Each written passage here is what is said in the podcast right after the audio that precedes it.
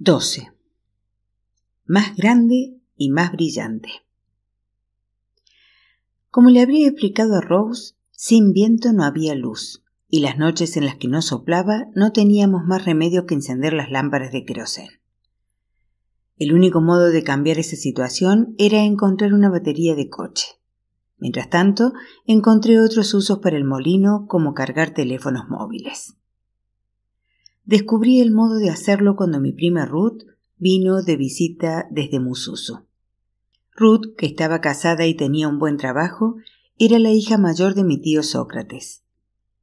Tenía un teléfono móvil y siempre me daba la lata con que fuera al mercadillo a cargárselo. Había varios tipos que se forraban cargando teléfonos móviles de gente que no tenía electricidad en su casa. Compartían el negocio con tenderos que le dejaban usar la instalación eléctrica y llevar cables hasta el arcén de la carretera donde montaban su puestecito. También vendían tarjetas telefónicas y algunos de ellos incluso tenían teléfonos móviles que la gente podía usar para llamar a cambio de un módico precio. Más adelante descubrí que esa clase de puestos estaban por toda África. En ciudades grandes como Nairobi, Lilongwe o Kinshasa, había quien incluso tenía fotocopiadoras, ordenadores e impresoras, con los que la gente podía prepararse sus historiales laborales en plena calle. Obviamente los frecuentes apagones que tenían lugar en esas ciudades no eran nada bueno para el negocio. En cualquier caso, un día estaba yo quejándome por tener que ir al mercadillo a cargar el móvil de Ruth cuando ella me sugirió algo. ¿Por qué no lo cargas con el molino? Al fin y al cabo genera electricidad, ¿no? Eso era algo que yo ya había considerado, pero la dínamo no generaba voltaje suficiente para cargar un teléfono. Sus 12 voltios eran suficientes para alimentar bombillas o cosas pequeñas, pero un teléfono precisaba de 220. Si se acuerdan, cuando había enchufado la radio de mi padre al molino, había descubierto que la corriente se ve disminuida cuando el recorrido que tiene que hacer es demasiado largo. Para poder cargar un teléfono necesitaba algo que aumentara el voltaje, un transformador elevador. Las compañías eléctricas de todo el mundo, sobre todo de Europa y América, elevan la corriente constantemente. Como en el trayecto desde la central eléctrica hasta tu casa se pierde algo de corriente, la compañía instala transformadores por el camino para impulsarla. Es como darle una taza de café bien cargado. Un transformador elevador consta de dos bobinados, el primario y el secundario, que se sitúan a cada lado del núcleo. Alternando el flujo de corriente hacia adelante y hacia atrás, se consigue que el bobinado primario induzca una carga en el secundario, un proceso denominado inducción mutua mediante el cual el voltaje de un bobinado salta al otro, lo que resulta en que el voltaje total se vea incrementado. Aprendí todo eso gracias a Explicando la Física, leyendo el capítulo titulado Inducción mutua y transformadores, en el que se mostraba la imagen de un hombre canoso y con una pajarita en el cuello de la camisa. Se trataba de Michael Faraday, que había inventado el primer transformador en 1831. Un aplauso para él, pensé. Siguiendo los diagramas, estaba convencido de poder fabricar mi propio transformador elevador. Lo primero que hice fue pedir prestado un alicate y cortar una plancha de metal en forma de E. El diagrama indicaba cómo invertir 24 voltios en 220 y explicaba que el voltaje se ve incrementado con cada vuelta de los filamentos de cobre a la bobina. El bobinado primario requiere 200 vueltas, mientras que el secundario necesita 2000. Junto al diagrama figuraban un montón de ecuaciones matemáticas, pero no les presté atención. Me limité a enrollar hilo de cobre como un loco, con la esperanza de que funcionara. A continuación conecté los cables de la dínamo al bobinado primario, mientras que el secundario lo conecté directamente a un cargador de teléfono móvil. Ruth observaba el proceso con una ceja enarcada. No lo quemes, dijo. Sé lo que hago, mentí. En cuanto enchufé el cargador al teléfono, la pantalla se iluminó y las rayitas del indicador de carga empezaron a moverse arriba y abajo. Funcionaba. ¿Lo ves? Te lo dije. Para facilitar las cosas, fabriqué un enchufe usando la toma de corriente alterna de una vieja radio y luego lo fijé a la pared. Tan pronto como la noticia de mi invento llegó al mercadillo, la cola de gente que vino a casa que le cargara el teléfono llegó hasta la carretera. Muchas de las personas que venían fingían no creer que mi invento fuera a funcionar, probablemente con la esperanza de que no les cobrase. ¿Estás seguro de que tu viento eléctrico puede cargarme el teléfono? decían. Totalmente. Demuéstramelo. ¿Lo ves? Se está cargando. Dios mío, tienes razón. Déjalo un poco más que todavía no acabo de creérmelo. Después de dos meses de usar ese método, por fin pasé al siguiente nivel. Un día en casa de Charity vi que había una batería de coche en un rincón. La encontré ayer en la carretera, dijo. Ya me la pagarás. Por lo que había leído, las baterías de coche usaban corriente continua, así que, si pretendía cargarla con la dínamo que generaba corriente alterna, tenía que hallar el modo de convertirla. El libro hablaba de diodos, también llamados rectificadores, que se encuentran en muchas radios y otros aparatos electrónicos y que cumplen esa función. La clase de diodo que yo necesitaba tenía el aspecto de una pila de tipo D diminuta pasada a través de una larga varilla metálica. Me recordaba esos pinchos de carne que vendían en los arcenes de las carreteras. Después de estudiar la imagen con detenimiento, encontré uno de esos diodos en el interior de una vieja radio de 6 voltios que Geoffrey tenía en su habitación. Improvisé un soldador con un trozo de cable previamente calentado y procedí a fundir el diodo con el cable entre el molino y la batería del coche. Cancuamba, pensé, eres un chico espabilado. Sin embargo, aquello me creó un nuevo problema. El enchufe donde conectaba el cargador del móvil solamente funcionaba con corriente alterna. Estuve varios días dándole vueltas a ese asunto y buscando una solución en los libros hasta que mi prima Ruth me lo resolvió del modo más fácil, dándome un cargador de móvil para coche que usa corriente continua. Tras hacer algunas modificaciones a los cables, ya tenía enchufe nuevo. Resuelto ese tema, me centré en llevar luz a otros rincones de la casa. Ahora que disponía de una batería de coche, podía instalar tres luces más, pero no podían ser las típicas bombillas de filamento incandescente, porque esas funcionaban con corriente alterna, así que tuve que buscar alternativas. Fui a la tienda del señor Dowd y encontré tres bombillas de coche, una de la luz de freno y dos delanteras. La bombilla alimentada por la dínamo, que funcionaba tanto con corriente alterna como con corriente continua, se quedó en mi dormitorio.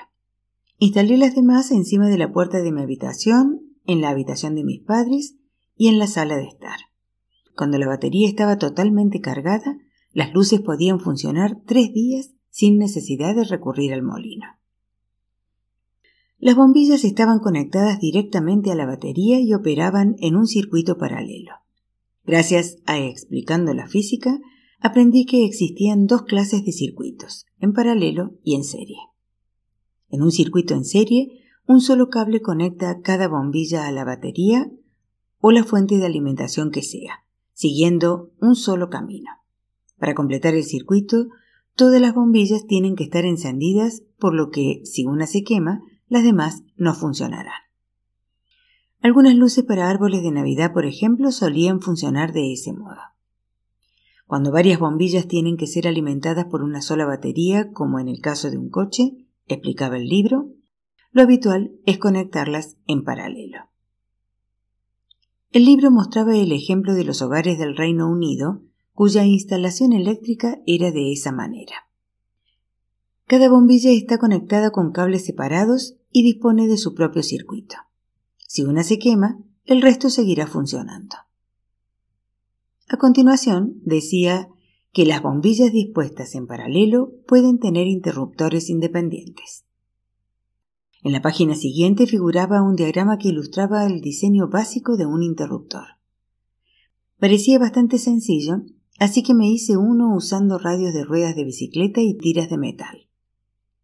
Para las clavijas necesitaba un material no conductor al que pudiera darle forma, de manera que usé mi cuchillo para hacer varios botones redondos a partir de la goma de unas chancletas viejas que luego monté dentro de unas pequeñas cajitas que había hecho con plástico de tubería fundida.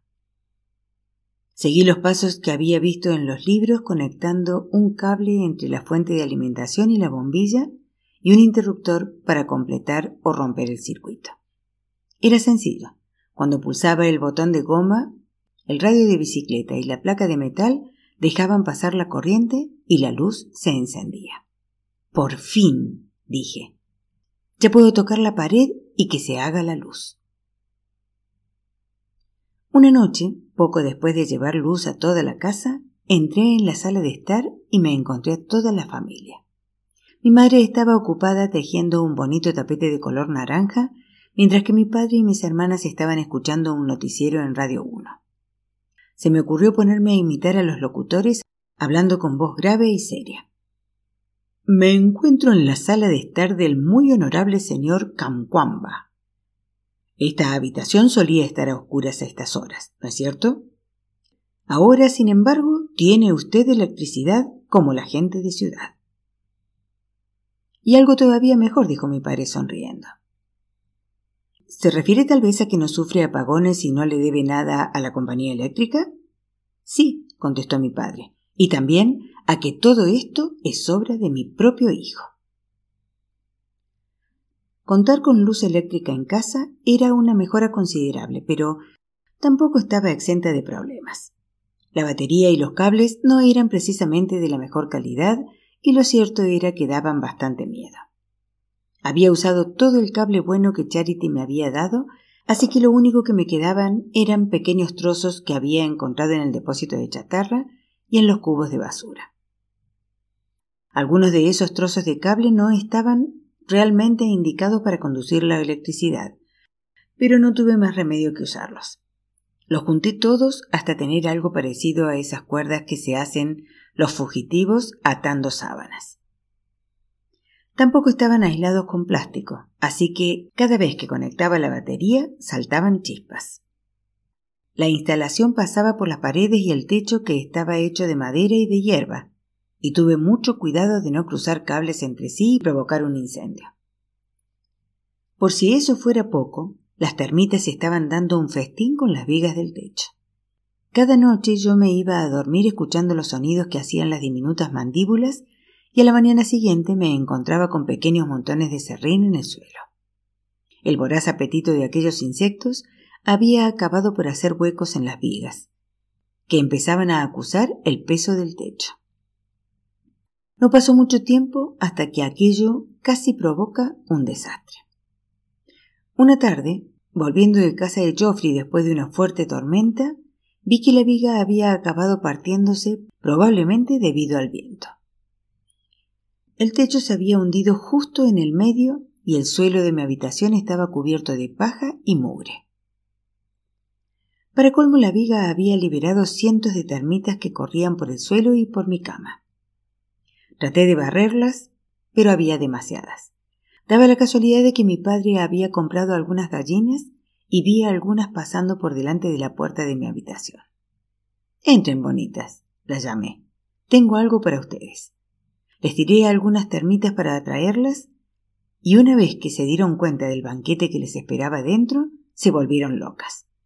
En cuestión de unos instantes el suelo y la cama estaban cubiertos de pollo que cacareaban y devoraban insectos sin parar. Con tanto jaleo no reparé en el olor a quemado. En cuanto las gallinas se marcharon, inspeccioné la viga rota y me di cuenta de que al caer los cables se habían cruzado. Afortunadamente eran tan delgados y de tan mala calidad que simplemente se derritieron y se partieron en dos. Di gracias a Dios de que no hubiera que lamentar ninguna desgracia. Más tarde Geoffrey vino a ayudarme a limpiar aquel estropicio. Suerte que no tengo dinero para comprar cables de buena calidad. Si hubiera usado algo mejor, podría haber quemado la casa. Yo te advertí sobre el techo, me recordó. Tienes razón. Y no te hice caso. Necesitaba un sistema de cableado decente, así que, como siempre, acudí explicando la física para encontrar ideas. En la página 271 hallé un buen modelo. Un diagrama mostraba un sistema doméstico de un hogar de Inglaterra conectado en paralelo como el mío. Una vez que los cables salían de la fuente de alimentación, pasaban por una caja de fusibles, cuya función consistía en cortar el circuito si éste se sobrecargaba. Era justo lo que yo necesitaba. Los fusibles contenían diminutos filamentos metálicos que se fundían en caso de sobrecarga, pero ni disponía de ellos ni los quería, ya que había que cambiarlos cada vez que se quemaban. El libro seguía describiendo un dispositivo similar denominado cortacircuitos, que usaba interruptores que podían volver a activarse. No había diagrama de aquello, pero el concepto no parecía muy distinto del de una campana eléctrica que yo había estudiado detalladamente. Las campanas eléctricas están por todas partes, en escuelas y pasos a nivel, en alarmas contra incendios y en otras épocas en teléfonos. El concepto es asombrosamente sencillo, y es por eso por lo que me gustaba tanto. El funcionamiento es el siguiente. Una bobina es magnetizada y atrae una especie de martillo que golpea una campana. Eso es todo. No obstante, mientras tiene lugar el movimiento del martillo hacia la campana, el martillo también activa un interruptor que corta el circuito. Eso sucede unas dos veces por segundo, lo que hace que la campana suene repetidamente. Empecé haciendo una caja usando el plástico de una tubería para luego envolver las cabezas de dos clavos con hilo de cobre para crear dos bobinas electromagnéticas que monté dentro de la caja separadas entre sí por unos 12 centímetros. Entre las dos conecté un pequeño imán que había sacado del altavoz de una radio a un trozo de radio de bicicleta, de modo que se moviera hacia adelante y hacia atrás entre las bobinas.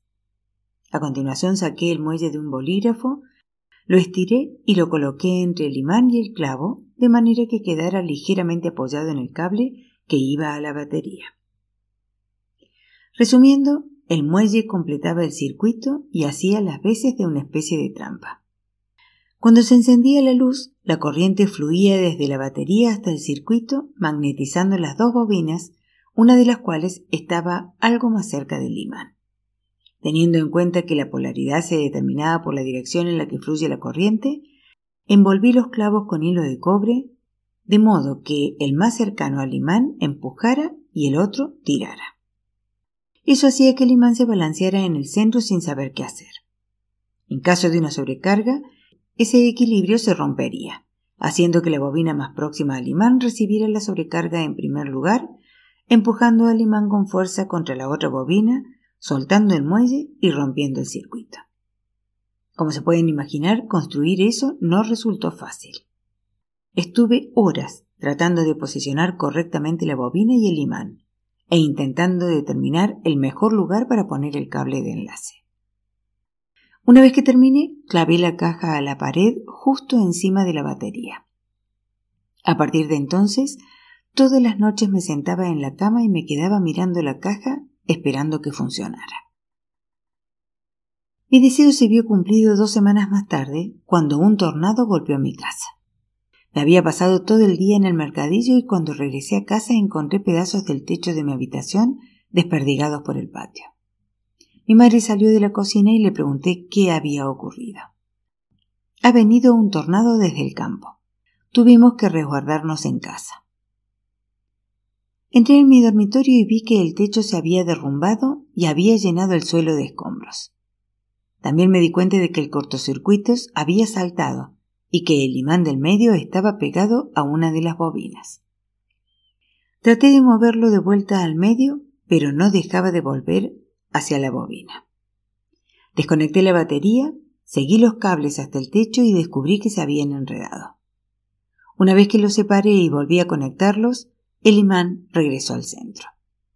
Una vez más, había estado a punto de provocar un incendio. No obstante, mi caja cortocircuitos me tenía entusiasmado. ¿Se da cuenta de lo que significa esto, señor Geoffrey? De no ser por esta cajita, ahora mismo mi casa estaría envuelta en llamas. Podría haberlo perdido todo, la ropa, los libros, todo. Tu caja cortocircuitos es fabulosa, coincidió él, pero creo que lo mejor que puedes hacer ahora es arreglar el techo. Cualquier invento nuevo puede generar problemas. Aparte de lo precario del cableado, uno de mis mayores dolores de cabeza era la cadena de la bicicleta. Cada vez que el viento soplaba con demasiada fuerza, la cadena se rompía o se salía del plato, lo cual me obligaba a subirme a la torre para repararla. Eso implicaba tener que detener las aspas, cosa que siempre resultaba farragosa. Una mañana, estando todavía profundamente dormido, me despertó un ruido tremendo. La cadena había vuelto a romperse. Oí que el viento sacudía con fuerza el árbol y la torre del molino, y me di cuenta, por el ruido del eje, que las aspas giraban tan rápido que si no hacía algo enseguida, podían soltarse y salir volando como dagas. Salí, subí los primeros escalones y, como de costumbre, tiré las chancletas para poder tener mejor agarre. Sin embargo, el viento era tan furioso y violento y zarandeaba la torre con tanta fuerza que pensé que acabaría cayéndome. Levanté la vista y vi que la cadena bailaba salida del plato mientras las aspas giraban sin control. Cuando alcancé la cima, pasé ambas piernas por los peldaños para sujetarme. Pero mientras trataba de mantener el equilibrio, no me percaté de que el cuadro de la bicicleta venía hacia mí. Antes de poder reaccionar, las aspas me golpearon una mano y el impacto casi me hace caer de la torre. Bajé la vista hacia mi mano y vi la sangre. Había perdido la piel de tres nudillos. Te he creado yo, grité. ¿Por qué quieres acabar conmigo? Déjame ayudarte. Saqué del bolsillo una tira de cámara de bicicleta que había traído en caso de tener que reparar algo. Me la enrollé alrededor de la mano a modo de protección. Contuve el aliento y traté de detener el eje, pero los dientes del plato sesgaron la goma como si nada. ¡Basta! Una vez que todo se detuvo, metí un radio de bicicleta doblado entre la rueda para que el molino dejara de girar y volví a colocar la cadena. Días más tarde, cuando volvió a pasar lo mismo, no tuve tanta suerte. Los dientes del plato atravesaron el neumático y me desgarraron la carne. Y lo mismo ocurrió poco después.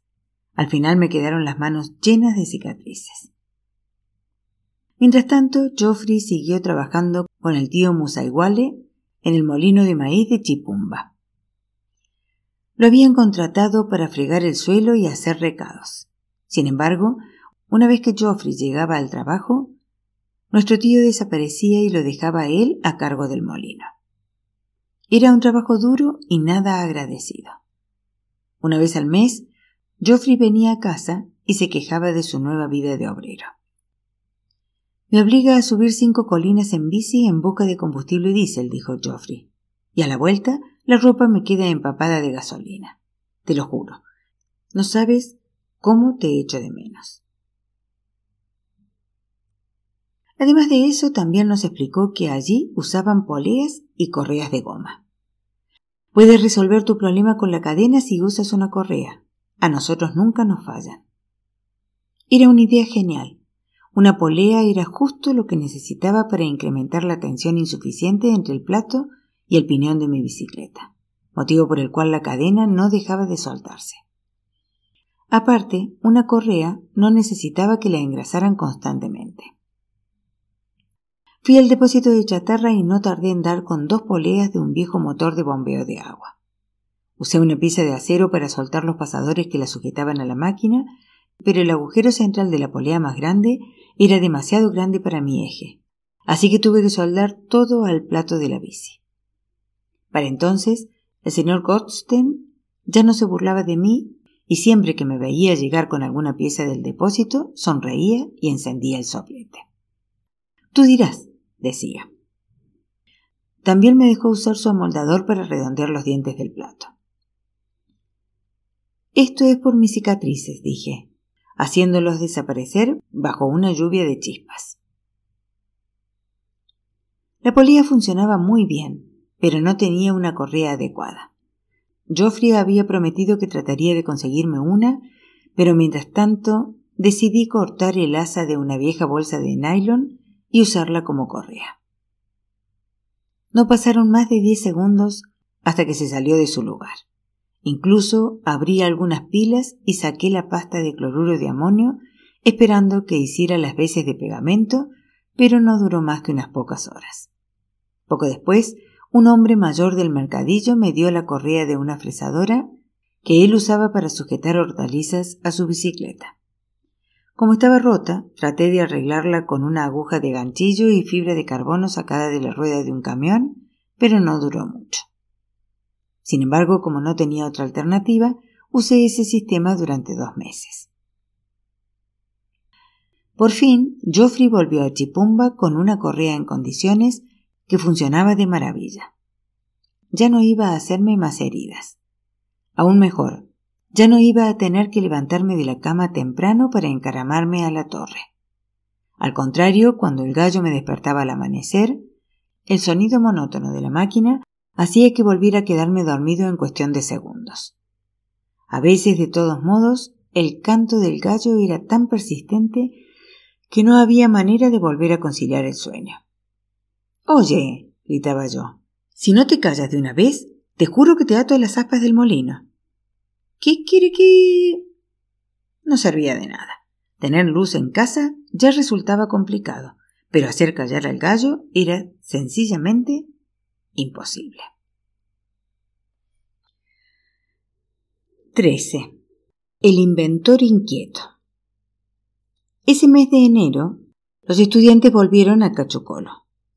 Una mañana, sentados junto a la carretera, los vi pasar riendo y hablando de sus compañeros y sus profesores. Me fui a casa, me metí en mi habitación y cerré la puerta. Yo seguía jugando vago con los chicos y cuando me preguntaban que cuándo volvería a la escuela o alardeaban de sus calificaciones, o bien me callaba o bien les contestaba que prefería no hablar de ello. Pasado unos días, nadie volvió a preguntarme nada. Fue por aquel entonces cuando empecé a reparar en los fantasmas. No fantasmas como en los cuentos, sino chicos que habían dejado el colegio y que pasaban el día perdiendo el tiempo en el mercadillo. Los veía afuera de las tiendas descalzos y harapientos, esperando algún trabajillo que les permitiera ir al bar a gastarse el dinero. Iban por la vida sin otro plan que conseguir algún gancho de vez en cuando. Empecé a temer que yo fuera a convertirme en uno de ellos, que llegara un día en que mi molino de viento dejara de entusiasmarme o que resultara demasiado complicado de mantener, y que mi vida se viera reducida a los campos de maíz y los bares. Era fácil alejarse de los sueños. Me enfrenté a esos pensamientos tratando de mantener una actitud positiva. Todas las semanas regresaba a la biblioteca para seguir aprendiendo e inspirándome. Leía novelas, libros de gramática y practicaba mi inglés, además de seguir recurriendo a los habituales explicando la física, usar la energía y ciencias integradas en busca de otras maneras de ayudar a mi familia. Como el molino había sido un éxito, sentía que tenía que hacer algo todavía más importante y empecé a pensar en mí como una estrella de reggae que tuviese que grabar otro nuevo éxito después de un número uno. Los fans estaban esperando. O eso pensaba yo. Así que buscaba mi próxima gran idea en los libros. Muchas de las personas que venían a ver el molino decían que se parecía a una antena y que bien podría fabricar una. Eso despertó mi curiosidad y tras pensar un poco fui a ver a Geoffrey para explicarle una idea. Oye, la gente no para de decirme que el molino les recuerda a una antena, así que vamos a darles una. ¿A qué te refieres? Creemos una emisora de radio. Esa misma tarde nos pusimos a buscar en nuestro taller y encontramos dos radios medio destartaladas. Quería poner a prueba una teoría. Una noche, semanas atrás, había habido una gran tormenta. Yo me encontraba en mi habitación escuchando música en la radio cuando se oyó un trueno y la señal se interrumpió durante un instante, como si el rayo la hubiese partido. Así que tomé los dos aparatos, sintonicé uno en una frecuencia en la que solo se oían interferencias y el otro exactamente en la misma. Al hacer eso, la segunda radio dejó de sonar. ¿Acaso la frecuencia de la primera había interferido con la otra, como había hecho el rayo? De ser así, yo debía de poder poner mi voz encima de esa frecuencia y pasarla al otro aparato. Uno de esos aparatos era un pequeño reproductor de cassette portátil con radio incorporada, así que puse el dial del primero en una frecuencia vacía y el otro en modo cassette. Me di cuenta de que había unos cables que iban de los cabezales del reproductor a los altavoces, así que los desconecté de allí y los conecté al condensador del reproductor, que es lo que controla la frecuencia. Tal vez, en lugar de llegar al altavoz, la música podía pillar una frecuencia y transmitirse de un aparato a otro. Puse mi cinta de los Black Missionaries y dije, allá vamos. Apreté el botón de play y, como sospechaba, la música empezó a sonar en el otro aparato.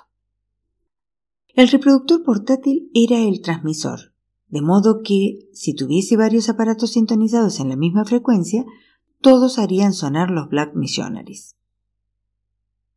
¿Cómo podría hacer lo mismo con mi voz, señor Geoffrey? pregunté. Desconecté los cables del condensador y volví a conectarlos a otro altavoz que había sacado de unos auriculares viejos, convirtiéndolo en un micrófono. Volví a apretar el botón y empecé a hablar por el micro. Uno, dos, probando, probando, dije. Oí mi voz saliendo por el otro aparato. Buenas tardes, Malawi. Les habla su presentador favorito, William Canquamba. Tengo a mi lado a mi estimado compañero, el señor Geoffrey. El programa que están escuchando ha sido interrumpido. A partir de entonces, Geoffrey y yo nos pusimos a experimentar con nuestra modesta emisora. Él salía al patio con la radio mientras yo me quedaba en la habitación y empezaba a cantar sus canciones favoritas de Billy Kaunda. Incluso estando fuera, Geoffrey podía oír mi voz perfectamente. No me corté. Van a sangrarme los oídos, gritó él al cabo de un rato. Pero sigue cantando. Esto es una pasada. Cuanto más se alejaba él de mi dormitorio, más débil era la señal. A unos cien metros desaparecía completamente, cosa que probablemente supuso un alivio para Geoffrey. Si tuviésemos un amplificador podríamos transmitir a mayores distancias, dije. Geoffrey, no obstante, temía que nos detuvieran por interferir las ondas. La gente no dejaba de advertirnos de que tuviésemos cuidado o acabaríamos teniéndolas con la compañía eléctrica, pero a mí me parecía una tontería. Si las primeras personas que habían experimentado con grandes inventos como radios, generadores o aeroplanos hubiesen tenido miedo de que las detuvieran, nunca hubiéramos podido disfrutar de todas esas cosas. Que vengan a por mí, decía yo. Será todo un honor. No tardé en empezar a poner a prueba cualquier idea que se me cruzó por la mente. A lo largo del siguiente año estuve todo el tiempo planeando o ideando algún nuevo proyecto. No obstante, si bien el molino y la radio habían tenido éxito, no pude decir lo mismo de otras empresas. El proyecto que más me entusiasmaba era el de bombear agua, cosa que había tenido en mente desde aquel día en la biblioteca. Igual que con el molino, primero diseñé una bomba experimental para familiarizarme con el concepto. Me basé en una imagen que salía en explicando la física de una bomba estándar, que usa un pistón y una serie de válvulas para ir empujando agua hacia afuera. El mejor ejemplo eran las bombas de mano que mi madre y mis hermanas usaban en Wimbe para sacar agua. Mi objetivo era poner una bomba en el pozo que teníamos en casa, que no era más que un boquete de unos 12 metros de profundidad del que sacábamos agua para lavar la ropa y para limpiar el suelo, puesto que no era potable. Hasta entonces, el único modo de sacar agua era con un cubo y una cuerda. Iba a necesitar una tubería lo bastante larga para llegar al fondo del pozo. Pocos días antes me había tropezado con algunas tuberías de riego medio enterradas en el suelo del depósito de chatarra, así que tomé mi asada y me fui a desenterrarlas. La primera que saqué era una ancha tubería de plástico que iba a usar para la parte exterior. La segunda era metálica y con un diámetro ligeramente menor y resultaría perfecta para hacer de pistón. El señor Godsten me soldó una arandela en un extremo de la segunda tubería, dejando libre el agujero central. Alrededor de la arandela pegué una gruesa tira de goma de neumático que hacía las veces de sello. Luego le pedí a Godsten que doblara la parte de arriba de la tubería para tener una especie de asa. Cuando la tubería metálica se movía hacia arriba y hacia abajo, creaba una especie de vacío dentro de la tubería de plástico. Si se movía para arriba, el agua entraba en la tubería exterior y si se movía para abajo, el sello de goma se abría y empujaba el agua hacia la superficie, haciéndola pasar por un agujerito y llenando el cubo. El problema era que la válvula de goma creaba demasiada fricción contra la tubería de plástico. Mi madre, mis hermanas y otras mujeres trataron de usar la bomba, pero se dieron cuenta de que resultaba demasiado complicado. No consigo que se mueva, se quejó mi madre. Es como si estuviera atascada. Probé a engrasar la tubería, pero el agua fría del pozo hacía que la grasa no actuara como era debido y no tardé en darme por vencida. La bomba había sido un fracaso, pero eso no fue nada comparado con mi intento de crear biogás. Como mencioné anteriormente, la deforestación hacía que en Malawi fuera cada vez más difícil encontrar madera para cocinar y seguir intentándolo solamente agravaba el problema. Normalmente, una buena cosecha de maíz nos proporcionaba suficientes mazorcas secas para usar como combustible durante cuatro meses. En cuanto se acababan, no quedaba más remedio que buscar madera. Además de ir por agua a Wimbe, mi madre y mis hermanas recorrían a menudo los casi cuatro kilómetros que había hasta el pequeño bosque de eucaliptos que había junto a Cachocolo para recoger madera que todavía estaba verde y que generaba un humo espeso y blanco sumamente molesto. Esa tarea requería cuanto menos tres horas. Un día me asomé a la cocina y vi a mi pobre madre revolviendo la olla de encima con sus ojos entrecerrados y lágrimas corriéndole por las mejillas por culpa del humo. Todos los años ella y mis hermanas acababan teniendo unos horribles ataques de tos. En Malawi ese era un problema común entre todas las mujeres. Esos viajes al bosque cada vez duraban más y la deforestación no hacía más que provocar más sequías y más inundaciones.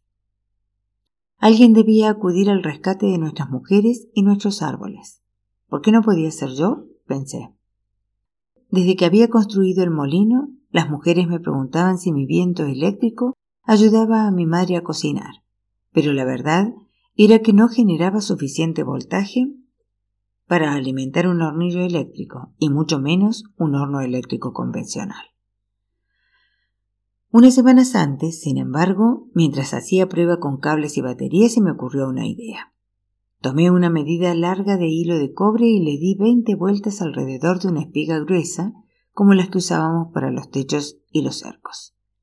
Luego, conecté ambos extremos a una batería de 12 voltios y comprobé que se calentaba. En cuestión de segundos, el hilo de cobre estaba al rojo y la espiga se quemó. Fue un experimento muy sencillo, pero me hizo pensar que quizás algo parecido podía ayudarme a hervir agua. No podía colocar una olla de metal encima de una bobina de cable porque dejaría pasar la corriente y tampoco podía usar una olla de barro porque pesaba demasiado y aplastaría la bobina. Así que fabriqué una especie de varita mágica usando un bolígrafo vacío. Esa clase de bobinas ya existían, y las había visto en el mercadillo, pero estaban alimentadas por la electricidad de la ESCOM. Conecté la mía a una batería de 12 voltios y la metí dentro de una olla llena de agua. En cuestión de cinco minutos ya hervía. Aquello, sin embargo, era demasiado simple. Yo quería crear algo más complicado.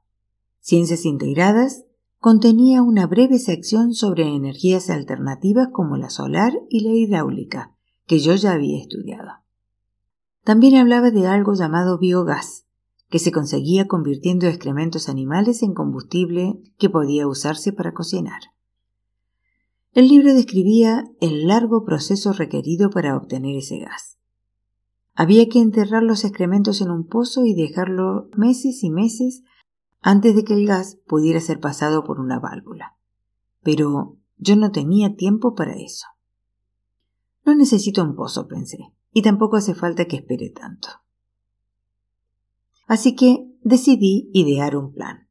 Sin que mi madre me viera, entré en la cocina y tomé la olla de barro que usaba para cocinar alubias.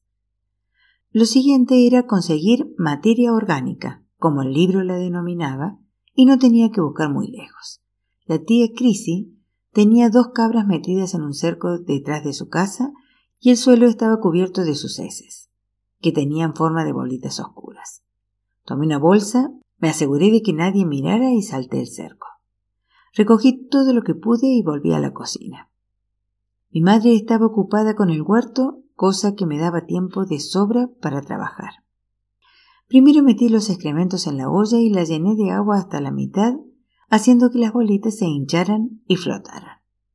Luego tapé la olla con una bolsa de plástico y pasé una cuerda alrededor del borde de la olla para sellarla.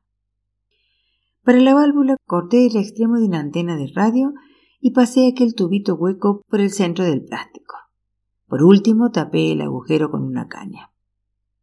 Las brasas que había dejado mi madre después de preparar el desayuno todavía estaban calientes, así que eché algunas mazorcas secas para avivar el fuego.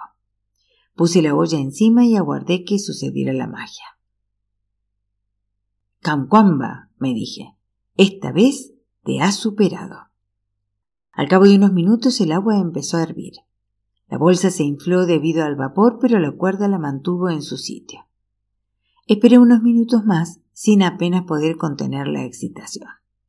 Antes de poder sacar el gas, mi madre entró a la cocina. ¿Qué es ese olor? exclamó. Biogás, balbuceé. Es. es horrible. ¿Qué tienes metido ahí dentro? No tenía tiempo de explicárselo. Aquello estaba a punto de reventar, así que tuve que actuar rápido. Era el momento de destapar la válvula y encender el gas. Saqué el trozo de caña e inmediatamente surgió un chorro de gas grisáceo. Mi madre tenía razón. Aquello apestaba. Tomé una espiga seca que tenía a mano, la encendí y a continuación corrí hacia la puerta y aparté a mi madre. ¡Atrás! grité. Esto puede ser peligroso. ¿Qué? Me asomé por la puerta Lancé la espiga hacia la válvula y me tapé los ojos para protegerme de la explosión. No obstante, lo único que tuvo lugar fue un pequeño chisporroteo inofensivo. No obtuve gran cosa con una espiga mojada y maloliente. Mi madre estaba furiosa. Me sacó de la cocina a gritos. Mira lo que has hecho. Has echado a perder mi mejor olla. ¿A quién se le ocurre hervir caca de cabra? Espera a que se lo cuente a tu padre. Traté de explicarle que solo trataba de ayudarla, pero no era el momento más indicado para ello. En el año 2006, cuando yo ya tenía 18 años, Malawi sufrió otra hambruna. Aquel año, gracias a un cambio de gobierno, mi familia había podido comprar algunos sacos de fertilizante. Al principio, las lluvias llegaron como de costumbre. Sembramos los campos, esperamos a que las semillas germinaran Añadimos una cucharada de fertilizante y rezamos para que todo fuera bien. Llegado el mes de enero, las plantas encantadas con tanta agua nos llegaban a los tobillos y ya empezaban a salirles brotes. Sin embargo, justo cuando ya habían alcanzado la altura de las rodillas de mi padre, las lluvias cesaron por completo. Cuando el dowi debía estar listo, la mayoría de las mazorcas se habían arruinado. El gobierno se apresuró a prometer ayudas, pero la gente estaba cada vez más furiosa y preocupada. Cuando la hambruna ocurrida entre los años 2001 y 2002, la gente había echado culpa a los políticos corruptos que habían vendido las reservas. En esta ocasión, sin embargo, en lugar de culpar al clima, culparon a la magia. Y todas las miradas se centraron en mí. La población todavía era muy supersticiosa y varios incidentes que habían salido por la televisión habían avivado los viejos miedos. Durante la otra hambruna habían corrido rumores de vampiros que robaban y vendían partes de personas. Lo siguiente fue que una extraña bestia había aparecido en Dogua y había empezado a atacar pueblos. Había quien aseguraba que se parecía a una hiena, mientras que otros afirmaban que se trataba de un león con cara de perro. Esos supuestos ataques provocaron que mucha gente abandonara sus casas y buscara refugio en el bosque donde en realidad estaban más expuestas a las agresiones de ese raro animal. La policía llevó a cabo búsquedas que duraban toda la noche hasta que finalmente consiguió cercar a la bestia contra unos matorrales y abrió fuego sobre ella. No obstante, en lugar de morir, aquel ser se dividió en tres animales distintos y desapareció entre la espesura. Los aldeanos convocaron a su singanga, que preparó una poción y roció con ella los árboles. A la mañana siguiente, el monstruo, no más grande que un perro, yacía muerto en la carretera. Luego se descubrió que aquel animal era producto de la magia. Un comerciante que estaba cerca de Dogua había comprado rayos y truenos a un brujo poderoso y se había negado a pagar. Como venganza, el brujo había enviado a un monstruo a atacar su aldea. Aquellas historias, si bien eran ridículas, no habían hecho más que aumentar el miedo que la gente tenía a la magia. Así que, en 2006, cuando hubo otra hambruna a la vista, muchos volvieron a echarle la culpa a la magia. Un día de marzo, cuando ya había pasado semanas desde la última vez que había llovido, unos nubarrones de tormentas aparecieron a lo lejos. Miren, dijo la gente aliviada, seguro que hoy llueve. Por fin, estamos salvados. Pero en cuanto tuvimos las nubes encima se empezó a soplar un fuerte viento que nos llenó la boca y los ojos de polvo rojo y que provocó varios tornados pequeños que atravesaron los campos, arrasando todo lo que encontraban a su paso. Al final, las nubes pasaron de largo y no cayó una sola gota de agua. Una vez que el sol abrasador volvió a brillar en el cielo, la gente se reunió afuera de mi casa y señaló el molino. Las aspas giraban con tanta fuerza que la torre se mecía de un lado a otro. Miren, el ventilador gigante ha alejado las nubes. La máquina del chico ha espantado a la lluvia. Es un invento del diablo. Es una torre para atraer a las brujas. Esperen un momento, dije. Hay sequía en todo el país. Mi molino no tiene nada que ver con esto. Lo hemos visto con nuestros propios ojos. Tuve miedo de que aquella gente regresara en cualquier momento y tirara abajo el molino, o algo peor, así que pasé la semana sin salir de casa. Incluso detuve las aspas durante el día para no levantar más suspicacias. La gente del mercadillo habló con Gilbert. Dinos la verdad, ¿Es cierto lo que dice él de su viento eléctrico? ¿O tu amigo es un brujo? No es ningún brujo, contestó Gilbert. Esa máquina es un molino de viento, fruto de la ciencia. Yo lo ayudé a construirlo. ¿Estás seguro? Pues claro, ustedes también lo han visto. Muchas de esas personas incluso habían usado el molino para cargar sus teléfonos móviles, pero echarme la culpa a mí les servía para sobreponerse de sus temores ante una posible hambruna.